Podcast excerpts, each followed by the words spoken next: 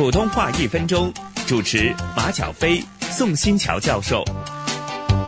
香港人称呼晚辈或者年轻人之间习惯用英文名，也可以在名字之中取一个字，前面加个阿，成为亲切的称呼。例如阿琴、阿宝。宋教授啊，那北京人的习惯又是怎么样的呢？小飞啊，一般北京人没有英文名，只有中文名。长辈称呼晚辈，或者是年轻人之间互相称呼，通常是在姓氏前面呢加个小字构成的。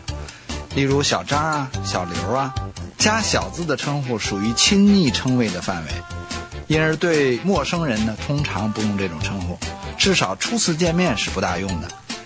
在平辈和年轻人之间，这个小有的时候可以省掉，表示更为亲昵的承诺，但必须儿化。